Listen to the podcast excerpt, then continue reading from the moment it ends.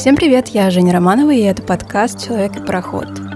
Мой авторский проект об уникальном пути каждого из нас. Здесь мы встречаемся с людьми разных творческих и не очень творческих профессий для того, чтобы поговорить о выборе своего пути. Ну а сегодня мы встретились с уникальным гостем. Она открыла бизнес в 18 лет и уже в 22 продала его ведущая самого известного подкаста о бизнесе и продюсер подкастов Аня Цыплухина. А если вы хотите предложить гостя или задать мне или моим гостям лично вопрос, переходите в телеграм-канал, который называется «Станиславский йога». Ссылка будет в описании. Приятного прослушивания! Мне кажется, таких успешных гостей у меня еще не было. Более того, ты самый младший гость из всех, что у меня были. Самый младший и самый успешный. Итак, у меня сегодня в гостях Аня Цыплухина. Ань, привет. Привет, Женя. Ань, как твои дела? Хорошо. После долгого отсутствия в Москве немного стрессово. Ну, знаешь, Москва всегда вгоняет в это состояние постоянного стресса, ажиотажа и ничего не успевания. Да, друзья, так еще никто не опоздал. Королевское опоздание, когда можно было бы уже я еду и думаю, наверное, уже надо просто не приходить. Ну, чтобы уже просто, ну, наверняка. А какие у тебя мысли возникают, вот когда ты опаздываешь? Ужасно неловко. Если есть наследственное заболевание опоздания, вот оно у меня от мамы ты перестаешь опаздывать только в тот момент, когда ты на 200% понимаешь, э, что вот от этого опоздания зависит вообще все. Вот когда зависит вообще все, то не опаздываешь. Но я настолько адаптировалась к этому, что я, ну, допустим, у нас очень часто тоже гости на подкаст опаздывают, и поэтому я всегда закладываю на опоздание 30 минут. 200% уверена, что человек опоздает. Если он приходит вовремя, это скорее шок. Видимо, из-за того, что у меня синдром опаздывающего человека. У меня, если у тебя встроенный синдром опаздывающего, ага. да, то я родилась с синдромом пунктуальности. Ну, Приезжающего есть, заранее, Я да? человек, который вот приедет за час. Ну, то есть угу. я заложу, что мне нужно быть условно за 40 как заразиться за этой болезнью? А, а мне хочется заразиться твоей болезнью, потому что ты знаешь, как я ненавижу ждать? Ну, то есть я правда. Так это, это вот, я как раз, понимаешь, я ненавижу ждать, поэтому я опаздываю.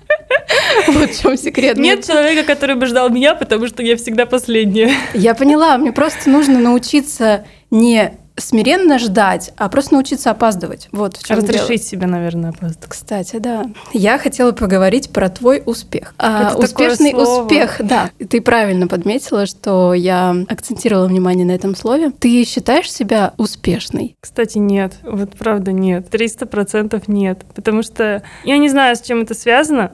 У меня никогда не было ну, амбиции быть самой-самой-самой успешной. Но так как по роду деятельности я сталкиваюсь с людьми, которые достигли большего, чем я в моем же возрасте. У нас почти 100 выпусков с предпринимателями, и они такие там 20 лет MBA, 22 года, не знаю, McKinsey, топ-менеджеры, 25 успешный стартап за там э, единорог за миллиард миллиардов проданный. И ты сравниваешь себя с этими людьми невольно. Хотя это не мое окружение, то есть это не те люди, ну знаешь, вот э, чтобы я в, в этом окружении выросла или они вокруг меня были каждый день, я их каждый день видела, и каждый день их успех наблюдала. Наверное, тогда мне было бы еще больнее. А возможно, это вот как раз из-за того, что ты постоянно с ними сталкиваешься, ты, ну, как-то невольно себя сравниваешь с ними. А чего ты добился? А что ты сделал для хип-хопа То в свои у тебя годы? априори как будто завышенная планка изначально mm-hmm. к этому определению, что такое успех. Да, она как будто всегда где-то там угу. выше, чем я. Тогда в таком случае какие критерии успеха лично для тебя, если ты сейчас не считаешь себя успешной, то, например, когда ты будешь себя считать успешной? Я вот не задумывалась, а что для меня вообще составляющая успеха. Глупо отрицать, наверное, это заработок, это известность какая-то. В моей индустрии в первую очередь известность. То есть я не хочу быть известным космонавтом. Ну там, допустим, я бы хотела больше блог, больше круче проекты, выше по уровню проекты, по статусу. Но и опять же это ну, внутреннее состояние баланса, наверное. В балансе тоже есть доля успеха. Мне немного не очень комфортно смотреть на людей, у которых только одна сфера, наверное, в жизни прокачана. И вот, наверное, успех это в том, чтобы равномерно, ну или стараться равномерно, все равно есть перекос, но это стараться смотреть на свое вот это колесо баланса и те сферы, которые проседают, подтягивать их в какой-то момент. Я вчера смотрела ваше интервью с Ярославом Андреевым. Ага. Ты помнишь, какую формулу успеха он дал? Нет. Ну-ка, интересно. Успех — это первое — амбиции, второе — трудолюбие и третье — наглость. М.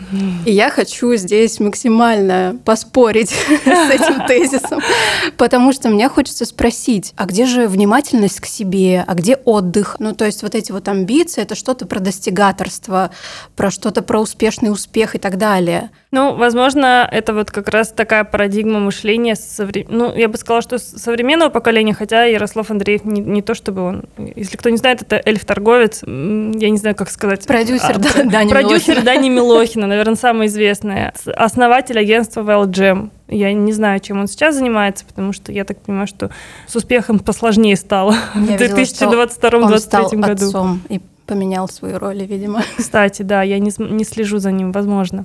Ну, с какой-то точки зрения я тоже с ним не очень согласна, потому что та успешность, про которую все вокруг как будто бы кричат, общеприемлемая какая-то точка зрения, что это наглость, что это вот такое внешняя атрибутика, что это какая-то позиция достигатора. Но опять же, это, может быть, это какая-то мужская и женская логика. Сексистая, сексистская. Но на самом деле есть же такое, что мужчины как будто бы больше заточены под достижение, реализацию в карьерной сфере. Девушки, вот у них как раз колесо баланса лучше прокачано. Мгм. Или они об этом раньше задумываются, Поэтому они дольше живут. возможно. Ну, я, я не знаю, я вчера об этом э, разговаривала со своим молодым человеком, меня почему-то начало это сильно волновать в последнее время.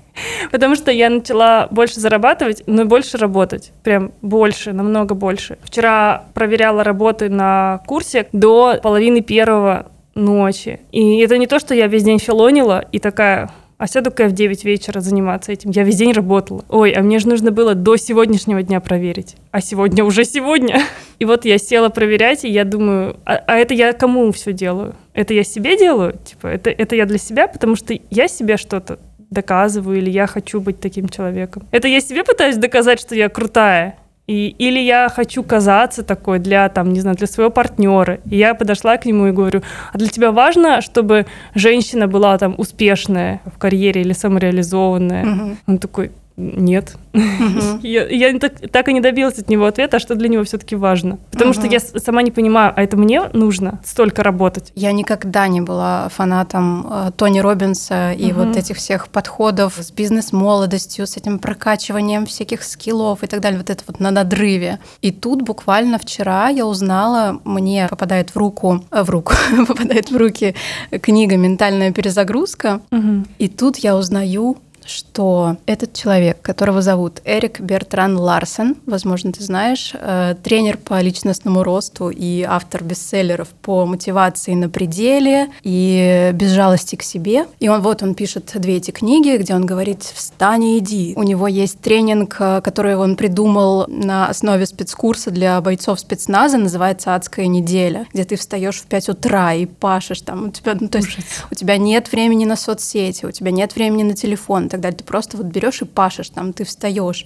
делаешь зарядку и так далее. И в третьей своей книге «Ментальная перезагрузка» он пишет о том, что он признается о том, что он попал в рехаб, он оказался на эмоциональном дне и попадает в клинику реабилитации Мгм. где э, его приводят в чувство на протяжении долгого времени, где он делает вывод, что все-таки очень важно Следить за кукухой за своей, да? в первую очередь, да.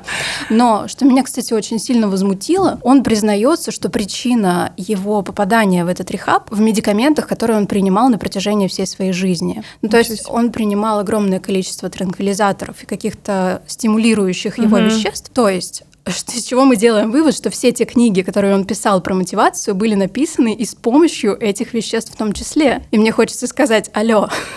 То есть люди, которые читали его книги, у которых не получалось, которые Ребята, у вас не просто так не получалось. Да, и вот эта новость, которая меня вчера просто удивила, и я лишний раз вспомнила о том, как же важно очень бережно к себе относиться и внимательно а, относиться к тому состоянию, когда ты выгорел, когда ты чувствуешь, что ты устал.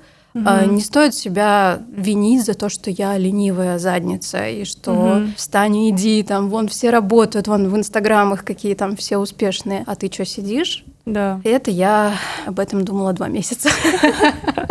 Я с тобой очень согласна. Я вчера как раз, когда проверяла домашки на курсе, там уже ребята записали эпизоды подкаста. И вот там подкаст про успешный успех, личную эффективность. И пришел Игорь Ман. Может, О, ты его знаешь? конечно, он да. маркетолог, он известный достаточно в своей сфере человек. Благодаря ему я узнала, что маркетинг — это плохой маркетинг. Я была на его лекции когда-то. Я абсолютно не согласна с его всем. Меня никто не спрашивал, но я все равно скажу.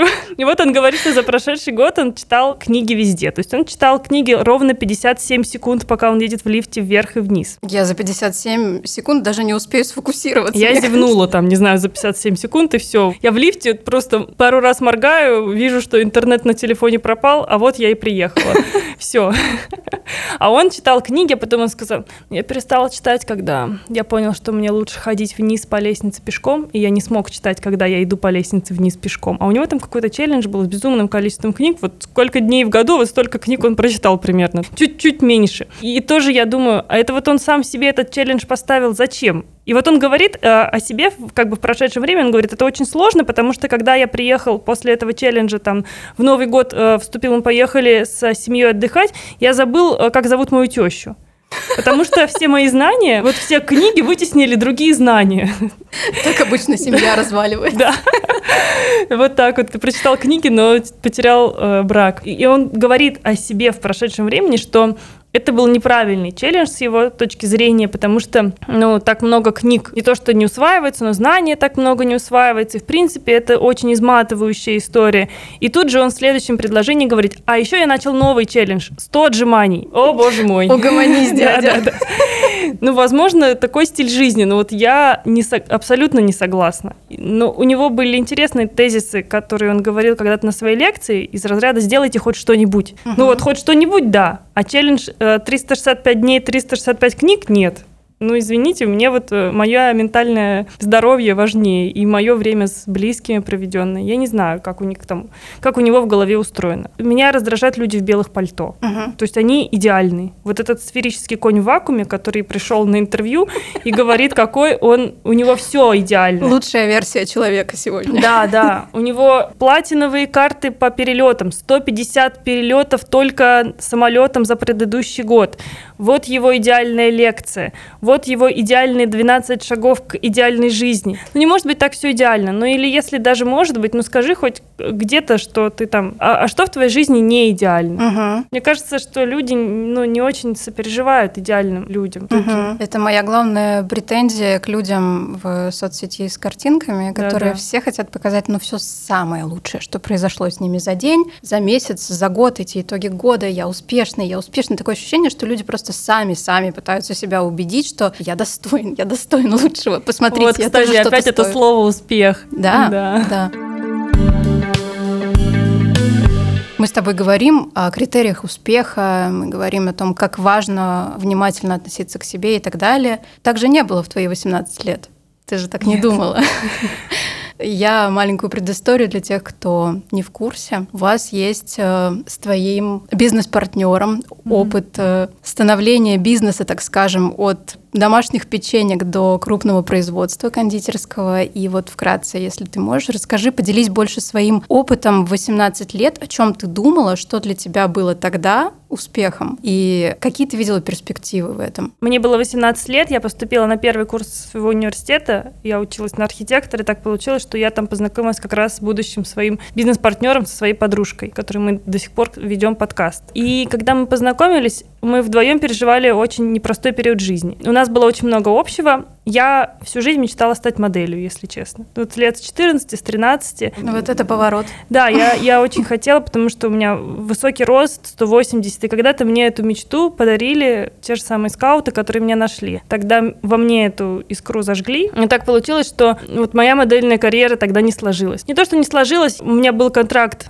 один год не получилось у меня поехать по этому контракту в Китай, а на следующий год мне нужно было, у меня был выбор поступить в университет, либо поехать по контракту в Китай, и я выбрала университет. Не знаю, правильно, неправильно, может быть, я тогда предала свою мечту, но вот почему-то мне казалось тогда, что я вот, вот так надо сделать. Все же поступают в университет, вот и мне надо. У меня на фоне вот этого всего модельного бизнеса, модельной индустрии, у меня было жуткое РПП и вот это все. Не знаю, кто, кто не сталкивался с этим, это прям расстройство пищевого поведения, при котором тебе очень сложно что-то вообще есть. Ну, прям есть. Я помню, что я мало, очень мало ела, я считала калории, я не ела орехи, я практически перестала есть какие-то витамины, у меня волосы сыпались просто, я вытаскивала, у меня были очень длинные волосы по поясницу, сейчас по, по плечи.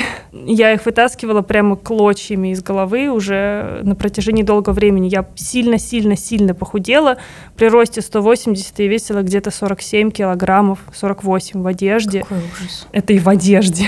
И у моей соведущей подруги то же самое. То есть у нее точно такая же история. Спортзал, тренажерка, ограничения диеты. У тебя должен быть где-то, наоборот, баланс, что ты должен кого-то где-то кормить. То есть и... два человека с расстройством пищевого да. поведения сделали кондитерскую. кондитерскую. Это правда. Честно, мы не ели свои, то, что мы готовили, мы пробовали, мы никогда не ели. Я никогда не ела свои торты первые года полтора, вот точно, вот прям чтобы есть, сесть и съесть кусок торта. Не было такого никогда. Я могла съесть печеньку. Вот тогда я начала с этим уже потихонечку бороться. Ну, не то, что бороться, заниматься. Я просто поняла, что моя модельная карьера, кажется, закончилась.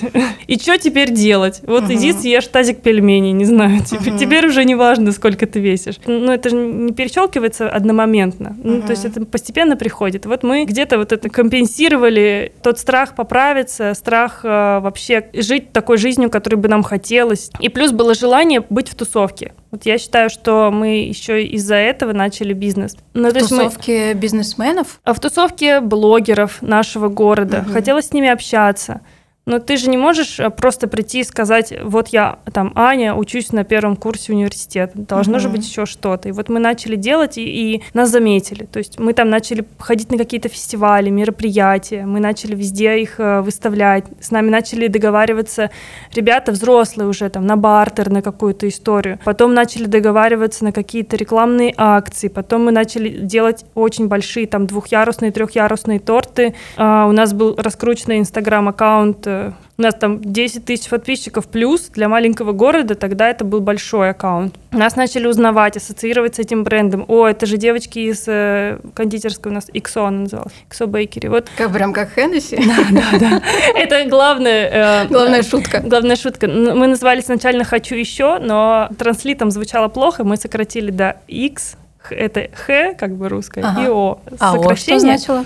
Хочу хо-хо, хочу, вот. А, а, Короче, ни, ни, никакой логики в этом не было на самом деле, но нас тогда так запомнили. И мы, ну, развивались просто потому, что не было другого варианта развития. Я любила, мне нравилось готовить, мне нравилось вообще самой все это печь и проверять, и что-то новое придумывать, и это моя творческая проявленность с этой точки зрения. Когда ты делаешь дизайн тортов, это практически ты прям вот сам себе режиссер, сам себе дизайнер. Что хочешь, то и придумываешь. Ну, можно было бы заниматься fashion-луки составлять, не знаю, запустить собственный журнал локальный uh-huh. в городе, не знаю, там, стать фотографом, неважно, просто вести веселый э, этот аккаунт какой-нибудь с картиночками. Но я вот тогда выбрала это. А чем вы вдохновлялись тогда? Да, Пинтерестом, наверное. Там уже очень много кто делал красивые десерты, и мы просто смотрели, что делают за границей, адаптировали их опыт, перекладывали на себя, смотрели какие-то книги, рецепты, мы любили ездить, мы из маленького города Томска, мы ездили в Москву, и мы здесь, здесь уже было там, не знаю, вот первые кондитерские были открыты здесь уже с этими большими тортами.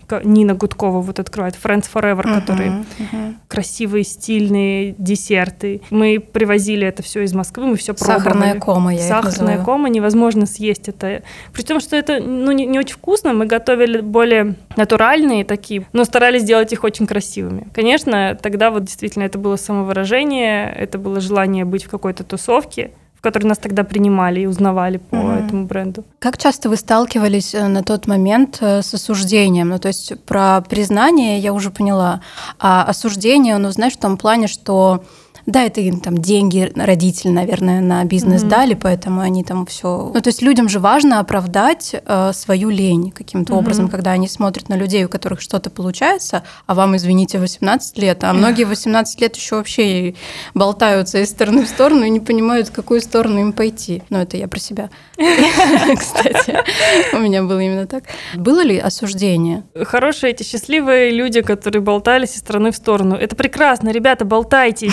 Вам 18, черт возьми, зачем вам какой-то вообще какие-то сейчас серьезные стартапы? Я вообще не понимаю, зачем это делать, если вам это не лежит. Ну, то есть, если вам правда хочется, ну, ну делайте. А так не было никакого прям вот супер осуждения, если честно. Возможно, кто-то нас осуждал за спиной, но вот в лицо мы этого никогда не слышали. И более того, у нас, когда мы переехали уже в цех, и у нас было партнерство с ребята-инвесторы, у них тоже было, было несколько заведений в городе, ну, не связанных с кондитерской, и они в нас инвестировали. Ну, не деньгами, по сути, а там площадями, оборудованием, по сути, там мы с ними поделили бизнес. Uh-huh. То есть мы им дали процент вот в бизнесе, в общем, долю в бизнесе за их вот этот вклад в наше развитие. Я помню себя, у нас были пары 8-15, и где-то в час они заканчивались, и вот с часу и до 8 вечера я была в цехе. Прям вот каждый день я приезжала на производство. Несколько лет просто вот выпали из жизни, что я делала, кроме того, что я была на учебе, а потом на работе. Ну, ни, ничего не помню. Наверное, еще домашку какую-то делала по универу. Предприниматели, если вы нас слушаете. Если вы до сих пор сидите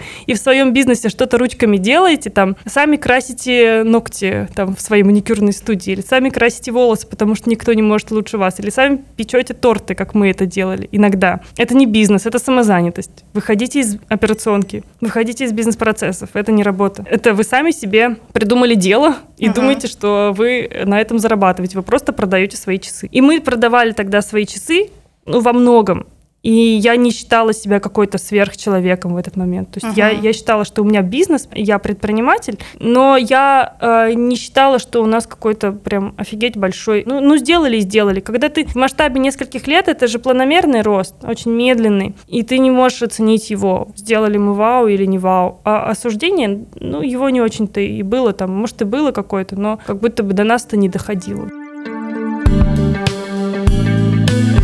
Какой момент все-таки любимое дело становится бизнесом? Вот есть конкретный какой-то критерий, вот когда ты понимаешь, что все, пора мне выходить из этого вот бисером самой тут плести, отойти немножко на второй план и уже начать руководить. И понять, способен ли ты руководить и взять ответственность на себя, чтобы масштабировать этот процесс. Кажется, не все, правда, могут перейти от самозанятости в бизнес. Не потому, что они плохие или не умеют, или MBA не заканчивали, а потому что им это не органично. Ну, то есть кому-то реально нужно всю жизнь заниматься ремеслом. Это же тоже круто. Я э, была очень долгое время подписана на девушку, которая делала нереальные в Новосибирске торты. Она по всей Сибири была известна интересно. И она сама делала их. У нее была команда, но это были ее помощники, но она занималась вот этим ремесленничеством. Если бы к ней пришли люди и сказали, давай мы франшизу забабахаем твоих тортиков, она бы сказала, нет. Я думаю, к ней приходили люди. Да, у нее там была студия небольшая своя. Да, это были очень дорогие торты, там 30-50 тысяч рублей, 100 тысяч рублей за торт. Но это такое ремесленничество, ее дело всей жизни. Вот ей нравится этим заниматься. Я думаю, что если человек понимает, что ему дальше интересно растить это дело, и он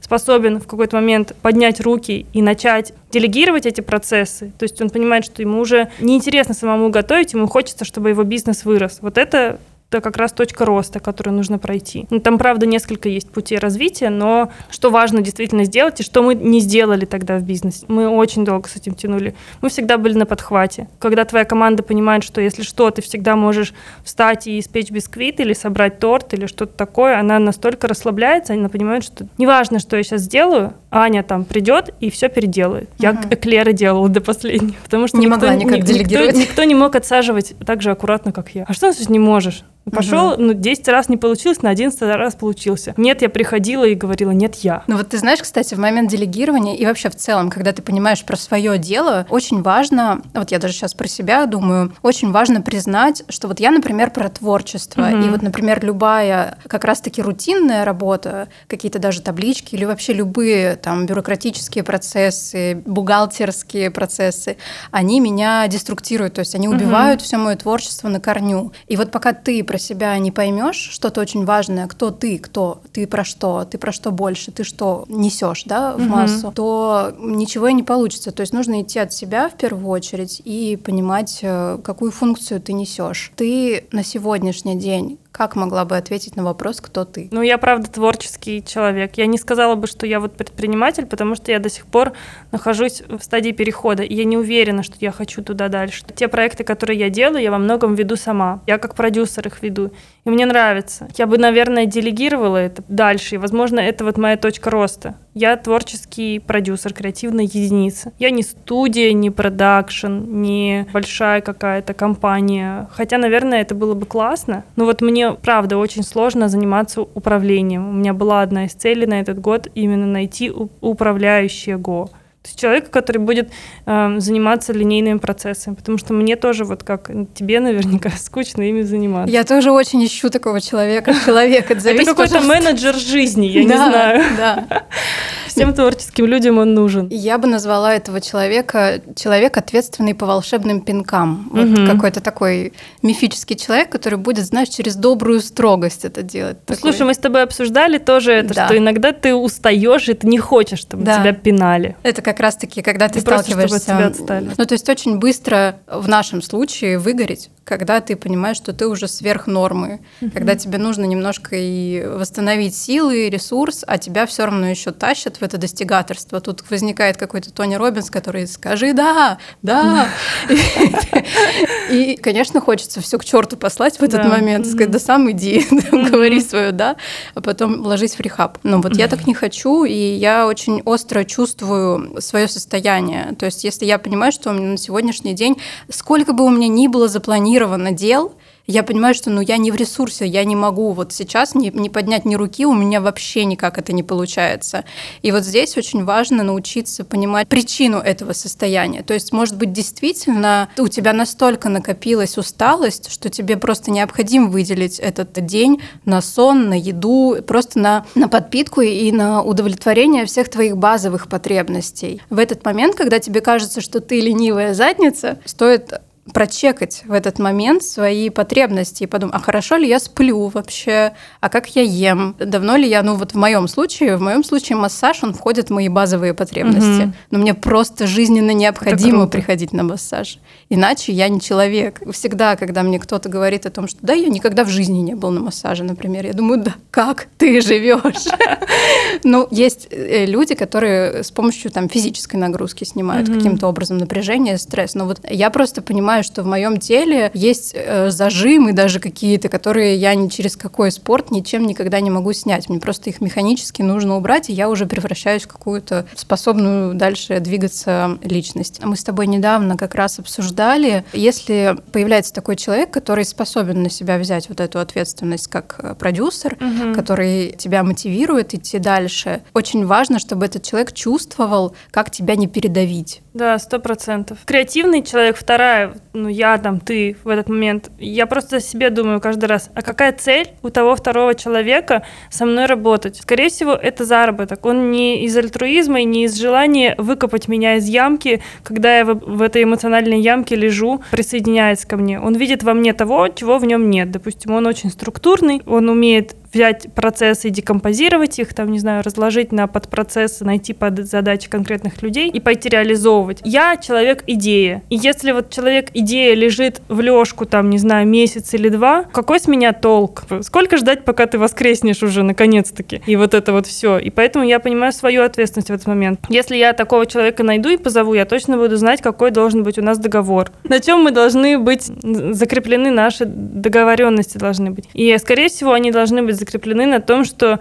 если я беру на себя ответственность придумывать и что-то разрабатывать и там искать какие-то новые решения, то э, я не ухожу от этих обязанностей, от этой ответственности, просто потому что мне сегодня плохо, я завтра устала, мне нужно две недели передохнуть, рехаб или что-то такое. Ты же взял на себя обязательства. Ну вот держи слово. Возможно, поэтому я еще не нашла такого человека, потому что мне страшно брать эти обязательства. Но этот человек еще и должен быть, знаешь, такой своего рода психотерапевт, который будет чувствовать, когда действительно можно потащить этого человека угу. волоком, да, а когда да. его просто нужно оставить и сказать, ну все, лежит и там в своих слюнях.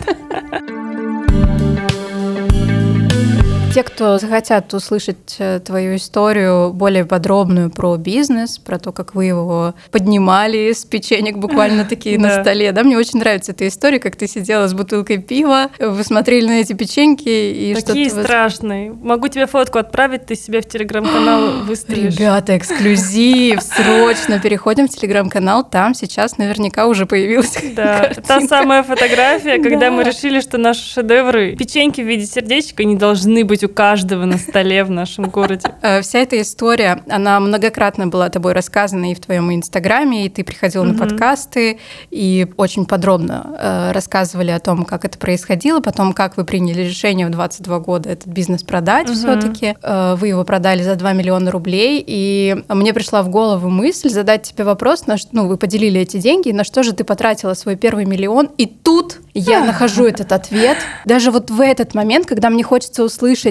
я купила себе сумочку, да. я пошла потратила на платье. Нет, что сделала Аня? Куда ты потратила миллион? Я их инвестировала, я вложила в акции. Нормальный человек? Вот скажите, пожалуйста, Кошмар. в 22 года первая мысль, которая приходит в голову, не пойти и там поехать куда-нибудь. Но нет, человек решает инвестировать. Почему, Аня? У тебя были какие-то очень мудрые советники? Или ты сама это придумала? Как так? Тогда реклама, рекламная кампания Тинькофф Инвестиций была из каждого утюга. Но я впереди планеты всей. Конечно, мне нужно было. Я пошла, взяла консультацию финансового эксперта. Я сразу же подумала, ну как, я не могу этими деньгами просто что-то сделать. Наверное, это у меня страх э, такой, знаешь, подсознательный, когда у меня родители не предприниматели, они всегда работали в найме. И когда ты работаешь в найме, у тебя вот от, от зарплаты до зарплаты, от получки до получки. У меня нет этого предпринимательского мышления врожденного или, вы знаешь, какой-то а, особенности такой, что деньги есть. То есть, что деньги есть сегодня, а не завтра, и послезавтра тоже будут деньги. Если сегодня их нет, то они все равно будут. А у меня страх. Я помню, что я после того, как мы продали бизнес, я на следующий день устроилась на работу. То есть я прошла собеседование еще во время продажи бизнеса. И только вот на следующий день после получения денег я вышла на свою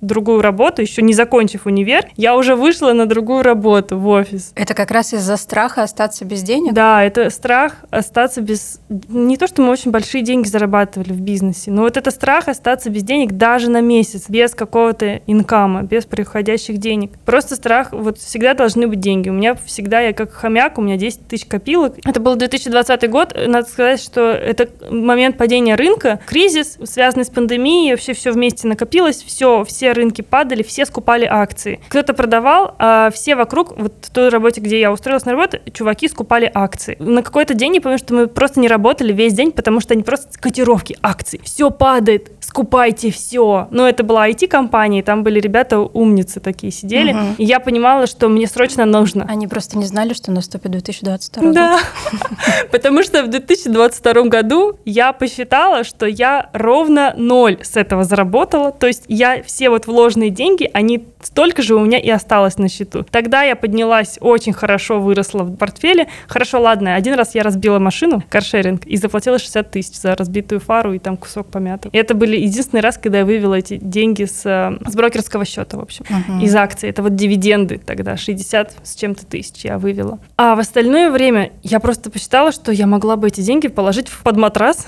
в стеклянную банку. Ценнее бы было. И реально, я вкладывала же еще туда деньги, еще. И вот у меня ровно столько же спустя два года. Ребята, если вы хотите потратить деньги на какую-то сумку или на путешествие, потратьте, потому что, возможно, случится какой-нибудь 2022 год, все пойдет крахом просто вообще, просто никакие финансовые инструменты. Я даже не захожу в это страшное приложение, смотреть на, на красные цифры, эти минуса жесткие, ужасные. Часть акций у меня до сих пор заблокирована, валюты некоторые заблокированы. Брокер не разрешает эти деньги выводить, это просто вот цифры на счету. Сделали ли меня цифры счастливее? Я не знаю. Ребята, живите здесь и сейчас, кайфуйте. Кайфуйте, да.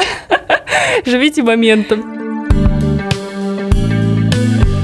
Но твоя история просто говорит о том, что не стоит думать так сильно о будущем. Наверное, все-таки стоит концентрироваться на сегодняшнем дне угу. и на том, чего тебе хочется прямо в эту секунду. Вообще выиграла больше всех моя мама, которая купила маленькую-маленькую квартиру-студию в Сочи. В, просто в новом ЖК она... Никто не вкладывался в недвижку, и мы такие крутили пальцем у виска. И что вы думаете, там доходность X3 за год. И у нее еще квартира, в которую она может ездить, она в пяти минутах от моря. Она такая, приехала уехала, пожила Она в её не своей... сдаёт? Ну, она сдает ее Мгм. периодически, но самые такие хорошие месяцы, когда она бы хотела сама туда приехать, она себе, ну, оставляет за Мгм, собой мгм. эти даты. И, и таким образом у нее и доходность, и сдача квартиры, и еще и домик у моря, ну, почти домик, квартира у моря. Вот человек умеет жить. Не то, что Мгм. здесь там интуиция прокачана, может быть, у нее, но когда мы об этом говорили, я такая, блин, ты еще будешь кредит выплачивать какой-то. Ну, попробуй, конечно, это не мои деньги, поэтому мне все равно, как ты ими распорядишься. Но это странно. Вот смотри, вложи эти деньги в акции. Все. Где я и где ее домик у моря. И где твой финансовый консультант? Да-да-да. Знаешь, мне потребовалось очень много лет, чтобы принять тот факт, что жизнь, она нелинейна. Мгм. Ой, это очень. То не существует вот какого-то решения, которое ты принимаешь, и ты думаешь, все, так будет всегда. Это мой выбор раз и на всю жизнь. Это касается, в моем случае, и образования, Мгм. и переезда, еще каких-либо решений, касаемых моей работы, моих увлечений, выбора так называемого направления в моей жизни. Тут человек и проход, ссылка. Вот это направление, которое ты выбираешь, вот эта навигация, да, в Мгм. твоем внутреннем пароходе, так называемом под названием жизнь, у меня всегда было ощущение, что вот это вот это навсегда. У тебя было так? А что, например? Ну, например, я поступала на журналистику. Переводилась туда, вернее, с маркетолога. Ну, то есть у меня вообще за спиной три высших образования, два незаконченных. Ну вот, и когда я поступала на журналистику, я четко понимала, ну все, я журналист. Мгм. И я им буду, и я им и умру.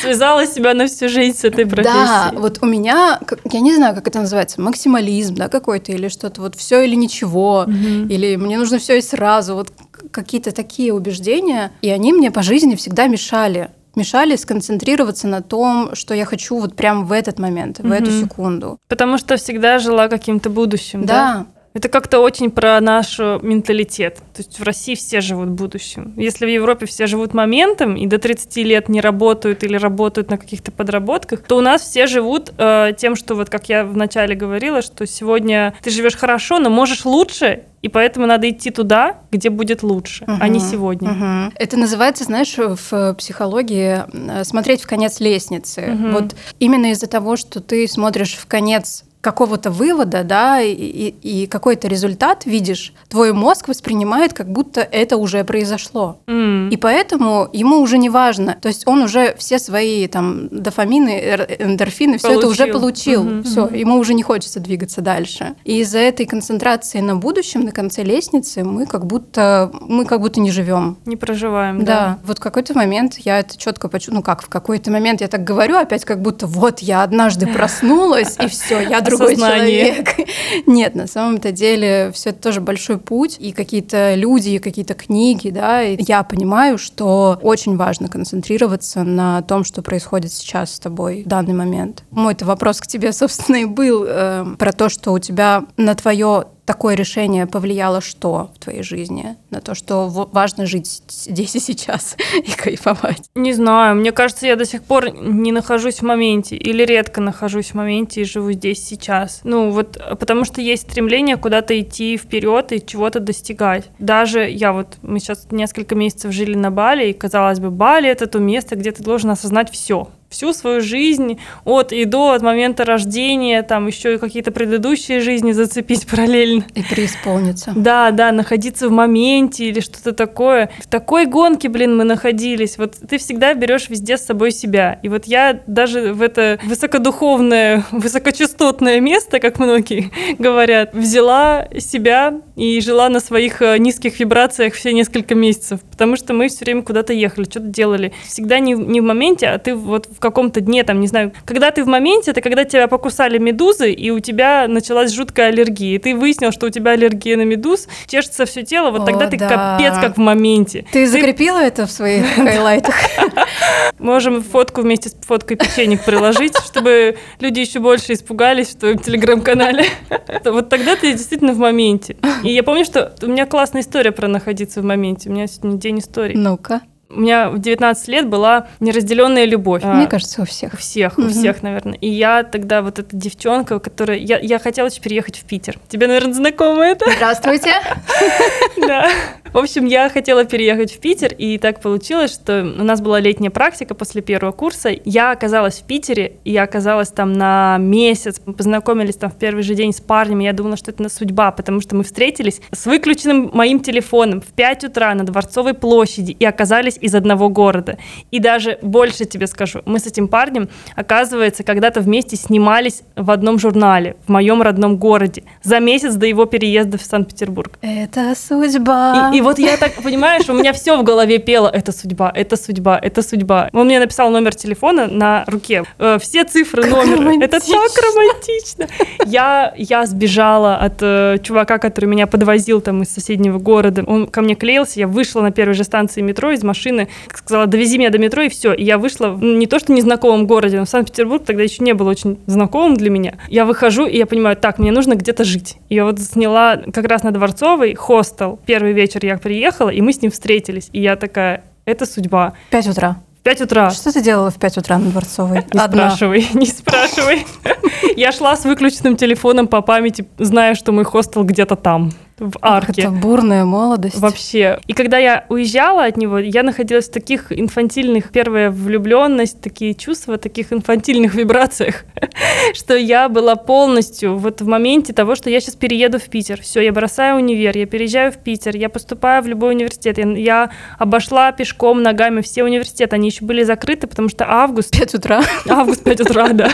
Но в смысле, это был в течение месяца. Я вот весь месяц ходила по разным университетам, по разным деканатам и спрашивала, куда я могу перевестись, чтобы без потери курса. Я же архитектор, мне нужно куда-то другое место переводиться. Я находилась в таком состоянии. А, а чувак мне явно давал понять, Анечка, это наша первая и последняя встреча. Вот этот месяц, запомни его на всю жизнь.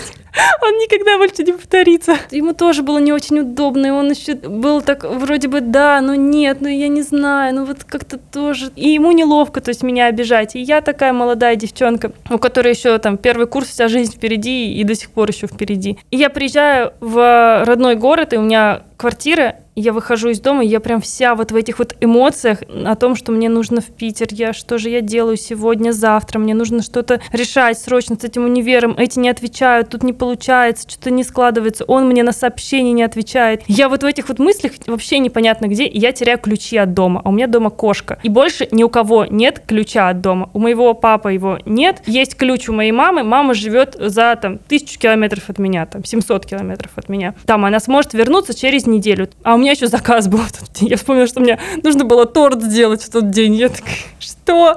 И все сошлось. Моя кошка... Очень похоже на мое сегодняшнее утро. М- Просто ужас. Моя кошка, которая... У меня уже картины, где она умерла там за неделю в моей Господи. квартире, потому что она не выживет с закрытой дверью. Эти заказчики, которые меня ждут с этим чертовым Будь тортом. они неладны. Вообще. И тут мне жизнь дала понять, Анечка, а вот в моменте у тебя вот что происходит. Ага. Ты вот что там где-то там в мыслях? Что нужно сейчас делать? Все, никаких мыслей про парня в этот момент не было. Я пошла теми же самыми дорогами. я Так, начала... поплачем потом. Да.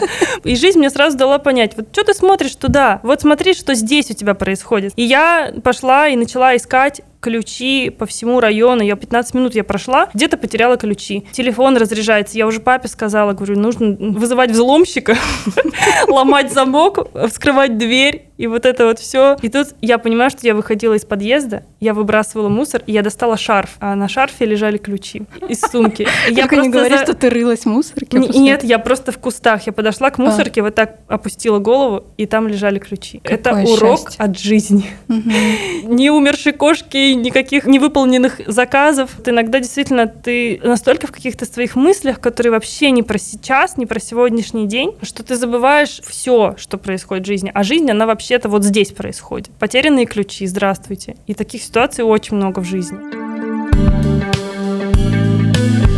Кем ты мечтала быть в детстве? Моя любимая Твой любимый вопрос. Я мечтала быть археологом. Так. Я а, мечтала быть археологом, училась на архитектора и записываю в итоге подкасты. Что пошло не В так? принципе, звучит все логично. Да, в этой жизни. Но в детстве я мечтала быть как э, Лара Крофт, расхитительница гробниц, или этот чувак из фильма «Мумия», который искал в пирамиде сокровища. Я думала, что археологи — это те, кто ищут сокровища, а не те, кто с кисточкой в пыли копаются, там по, по нескольку лет там одну кость откапывают из-под земли. Но потом я уже узнала, что все не так романтично на самом деле. А я думала, что я сейчас буду расхитительница гробниц, не меньше. А ты? Я мечтала быть ветеринаром. О, хотела помогать кошечкам и собачкам. Я до сих пор хочу. Это твое следующее образование. Нет, на самом деле, я думаю, что так э, с детства проявлялась какая-то моя сердобольность угу. к животным. Во-первых, я собачница. Ну, те, кто меня знают, тот знают. Я равнодушна к кошкам, но я никогда не пройду мимо ни одной бродячей собаки. Вот У как, меня наоборот. Когда я где-то даже путешествую, особенно когда ты приезжаешь в Грузию, ты понимаешь, что они тут просто везде. Собачий рай. Да. И со мной невозможно гулять по Грузии, потому что я пристаю к каждой собаке. Абсолютно абсолютно. То есть я подхожу, я начинаю чесать ее за ухом, я в этот момент абсолютно не думаю, может, она там чем-то болеет, угу. может, у нее там лиша или еще что-то. Нет, я просто тискаю собаку и подхожу к ней, и я абсолютно на белом глазу начинаю спрашивать, ты сегодня кушал, как ты себя чувствуешь, понимаешь? О. То есть это, это прям вот, ну, я не знаю, это там психиатры, психологи, там, расскажите мне, как это вообще называется? Кинологи. Это до сих пор во мне есть, и если я вижу где-нибудь в телеграм-канале жалкие глаза собачки, у меня разрывается сердце. Да даже не только собачки. Вот тут мне недавно увидела, что в центре Москвы лошадь погибла. Это вообще ужасно. Ты видела? История. Да. Какой кошмар. Это то, что просто уничтожило меня и вынесло меня на целый вечер, потому что я практически рыдала. Это еще тот контент, который ты не можешь просто пролистать и пропустить. То есть mm-hmm. я все равно останавливаюсь, я все равно читаю, я смотрю, и мне ужасно плохо. Mm-hmm. Я, я не понимаю, как быть с этими эмоциями. В общем, я не ветеринар, и слава богу. У меня было две кошки. Обоих я нашла на улице. Ты не можешь пройти мимо собаки, я не могу пройти мимо кошки. Кошку притащила домой со словами, с мамой жила. Я тогда устроилась 15 лет в первую забегаловку работать помощником официанта, даже не официантом. И я говорю, она будет ловить мышей. Я ее отнесу, а это летняя кухня, там у них открытое пространство, я говорю, она будет мышей. Я там крысу видела, вот такущая крыса, огроменная. очень нужна кошка. Да, я ее отнесу. Ты не беспокойся, мама, она с нами на одну ночь, я ее помою, прививки поставлю, от блох очищу. Она не будет у нас надолго задерживаться. Вот она со мной в Москву потом переехала. Недавно, год назад она умерла. Просто сама по себе история, при том, что я не могла пройти мимо кошки. Почему нужно было тащить ее в дом, я не знаю. Я тебя понимаю. Я думаю, что если бы у меня не было своей собаки, я бы всех тащила в дом угу. бездомных. Помнишь, у меня такая же история была в Москве, когда я притащила котенка домой, с подругой жила уже. И у меня тогда был полный раздрайв. Не было денег. Мы тогда переехали только в Москву. Я устроилась на работу в ну, филиал бренда одежды из моего родного города, и зарплата была там то ли 30, то ли 40 тысяч рублей. В вот, Москве? В Москве. Конечно, для меня, я, я такая скалькулировала, ну, 30-40, нормально там. На 20 тысяч можно прожить, остальное на аренду квартиры. Вот мне казалось, что мне хватит, там, uh-huh, типа 40 uh-huh. тысяч рублей. И там еще какие-то бонусы, якобы, если мы там что-то выполним, какой-то очень-очень большой план. Естественно, никакой план мы не выполнили, и после первого месяца работы меня вообще уволили. Я благодарна этим ребятам, первым работодателям в Москве и последним. Они мне тогда так сказали, они говорят, у тебя так горят глаза, когда ты записываешь рассказ про подкасты. Я хочу, чтобы у тебя также горели глаза от нашей работы, но они так не горят. Поэтому, сори, мы должны с тобой расстаться. Я думаю, ты сама это прекрасно понимаешь. Ну, я это прекрасно понимаю. Это правда, это был тогда сезон подкастов нашего второй. Мы специально в Питер летали для записи на свои деньги. Там не было никаких рекламодателей, просто просто сами, потому что очень хотелось лично пообщаться с людьми. Момент увольнения мне не выплачивают мою заработную плату, потому что я испортила какой-то пуховик, и мне вот удерживают заработную плату, мне говорят, мы тебе ее не выплатим. И я понимаю, что я без работы, я нахожу котенка. Я притаскиваю этого котенка, он еще чумазый, грязный, абсолютно на руках не может сидеть. Это он разносит всю квартиру, потому что ему несколько месяцев, и он вообще не понимает, что происходит. Царапал все, что видит, кусал все, что видит, грыз все, срал везде. Это ужасно. И моя подруга, она сказала, я с ним жить не буду тебя есть пять дней до твоего отъезда, чтобы куда-то его заселить. Нашлась девушка, которая взяла и сказала, я на время, я не могу навсегда, я работаю в IT-компании, и вообще я, типа, возьму кота на передержку. Вот сколько прошло, два года, она мне недавно отправляет фотки, это огромный зверь, сайбер. Вау. Он огромный И до сих пор живет кот. у нее? Он до сих пор живет у нее. Я обещала ей через месяц забрать, я вернулась, я говорю, ну что, я забираю? Она говорит, нет. Это мое. При том, что он был такой же хулиган, он до сих пор такой же бешеный, просто маньячело бросается Они на живут шторы. уже в картонной коробке где-нибудь, потому что вот он разносит всю квартиру э, медленно, разбирает ее на запчасти. Шторы разбирает на волокна. Но она его любит. Вот так вот я подарила котенка.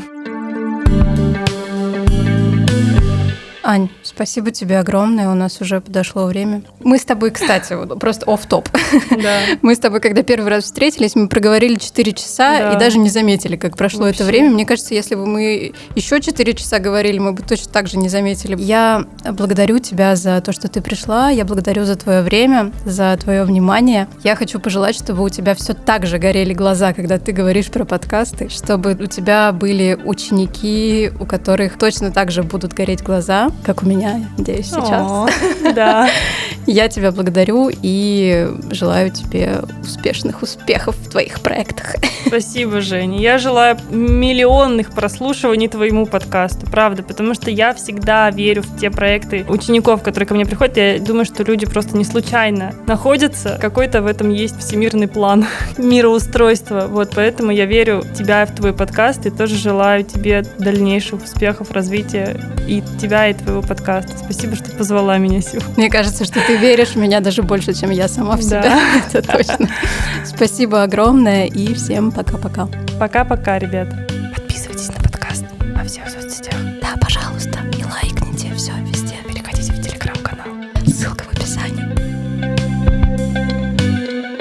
Спасибо, что послушали этот выпуск, друзья, и не забывайте переходить по ссылкам в описании к этому эпизоду. Там вы найдете ссылку на телеграм-канал, где мы обсуждаем выпуск и то, что не вошло в эпизод. Обязательно оцените выпуск на платформе, где вы его слушаете. Это очень помогает мне в продвижении подкаста.